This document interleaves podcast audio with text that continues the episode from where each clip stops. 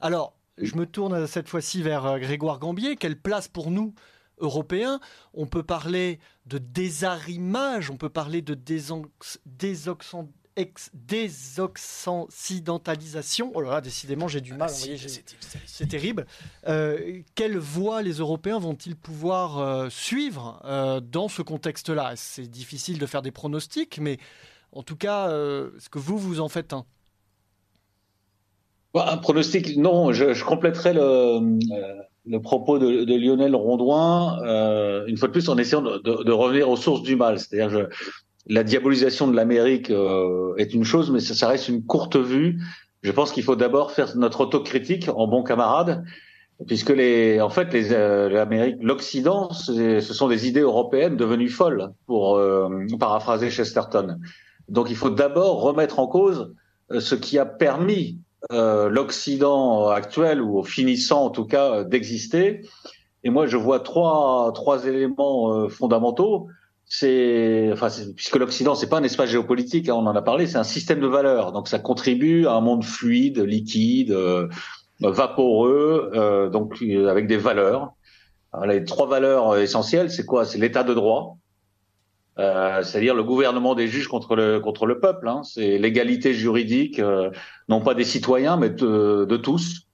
Euh, et fort heureusement, face à l'état de droit qui s'est euh, imposé comme une, une idéologie donc européenne puis donc américaine et donc occidentale, on voit même au, cœur de l'Europe, et évidemment en Hongrie, euh, l'illibéralisme euh, devenir une quasi doctrine d'État et une ligne idéologique politique claire donc ça, ça rend, euh, ça rend évidemment euh, euh moins pessimiste euh, que d'aucuns, mais euh, donc l'état de droit est déjà contesté et déjà de toute façon il est contesté par le réel, parce que ce qui permet l'invasion de l'Europe via Lampedusa ou ailleurs, c'est l'état de droit.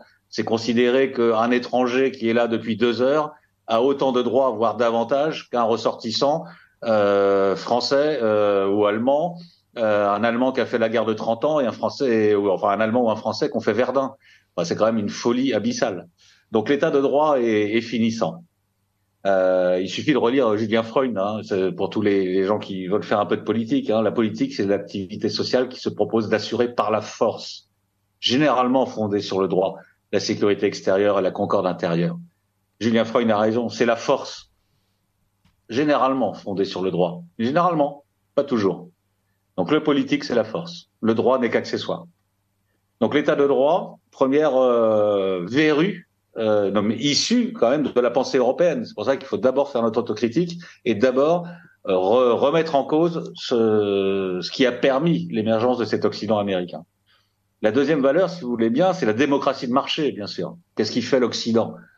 État de droit, démocratie de marché, idéologie des droits de l'homme. Je, je, le dis, voilà. Donc la démocratie de marché, c'est-à-dire la transformation des citoyens en consommateurs, c'est-à-dire le non politique, une fois de plus et la course à la, ce qu'ils appellent la croissance, mais qui est en fait euh, tout simplement le saccage euh, de notre environnement et des conditions même de la survie des générations futures. Donc la démocratie de marché euh, est également contestée par l'illibéralisme, bien sûr, mais par les contraintes aussi écologiques de plus en plus fortes et par euh, la volonté de démocratie directe, la remise en cause en fait de euh, tout ce système de valeurs purement capitaliste dont euh, les jeunes générations, fort heureusement, notamment européennes, s'affranchissent progressivement. La troisième donc valeur, c'est l'idéologie des droits de l'homme. Évidemment, c'est la pire. Hein. Et là, on touche la prétention universelle. On n'en a pas assez parlé de l'Occident. Et c'est ça dont il va crever, je pense. C'est son universalisme ethnocentré et de plus en plus arrogant, de plus en plus arrogant à mesure qu'il n'a plus les moyens de cette puissance. Lionel Rondouin l'a bien rappelé. La désoccidentalisation du monde est déjà en cours.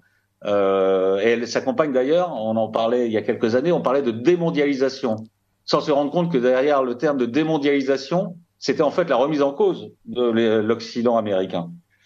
Euh, donc l'idéologie des droits de l'homme, il faudra bien revenir, euh, dessus, surtout que euh, c'est quand même fou parce que les, les 4 cinquièmes de la planète ne vivent pas du tout selon cette théorie, ils vivent encore selon des réflexes et des cultures euh, des logiques communautaires, voire claniques.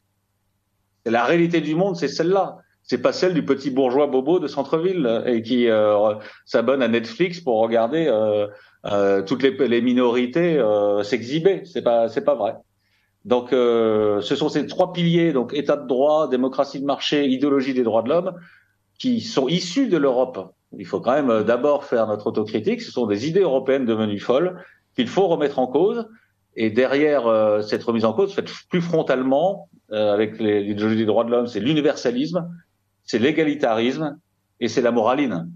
Parce que l'universalisme, on en a parlé, c'est le néocolonialisme euh, et euh, les voilà euh, l'arrogance occidentale qui reste très forte.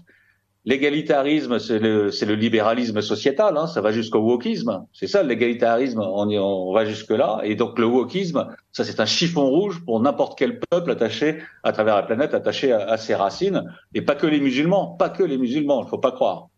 Et enfin la moraline, la moraline d'autant plus qu'elle est à géométrie variable, hein, puisqu'on quand on voit le, la réaction du dit Occident au sort de l'Arménie, au sort d'Israël aujourd'hui, Enfin, c'est voilà, c'est qu'il y a des raisons autres euh, et qui ne sont pas totalement euh, liées aux prétentions affichées.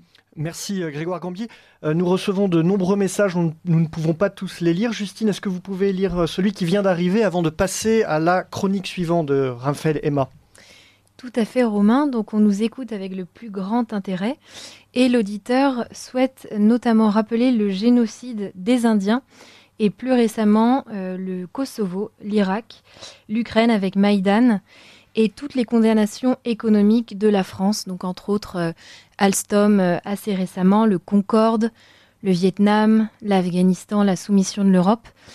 Est-ce que vous souhaitez rebondir sur ces différents exemples, Grégoire Gambier? Euh, non, particulièrement, ce sont des, des, des, très bons exemples, mais c'est pour ça que je ne voudrais pas que le, le propos euh, euh, se, se, résume à un anti-américanisme, même très fondé, et qui peut, mais qui est presque l'objet d'une autre, d'une autre émission. là, là, on parle bien de, de l'Occident, donc évidemment l'Américain le pilote, mais l'Occident nous concerne et nous aussi. et avant tout, et je crois que ce qu'il faut penser, c'est l'Europe de demain. Ce qui est sûr, c'est que ces dernières années ont marqué un recul de la nécessité pour l'Europe de retrouver euh, les voies de l'identité et de la puissance. Et le premier recul, évidemment, euh, manifeste, ça a été la guerre, la guerre déclenchée euh, sur le sol ukrainien. alors une fois, j'ai dit tout à l'heure, hein, on, on va pas faire une émission sur, sur ce conflit. Évidemment, il est multicausal comme tous les conflits. Mais malgré tout, les puissances qui ont intérêt à ce qu'il perdure et à ce qu'ils fassent mourir chaque jour des, jeunes Européens, parce que c'est essentiellement des jeunes Européens, hein, même côté russe, hein, euh, euh, ce ne sont pas des intérêts européens, bien évidemment. Euh, et c'est pas non plus des intérêts africains ou asiatiques. c'est là, pour le coup, les États-Unis, le monde anglo-saxon dont parlait Lionel Rondoin au départ, qui en a toujours voulu, évidemment, à la, la, puissance tellurique, géostratégique, euh, continentale européenne et qui a toujours cherché à la diviser et à y créer des césures.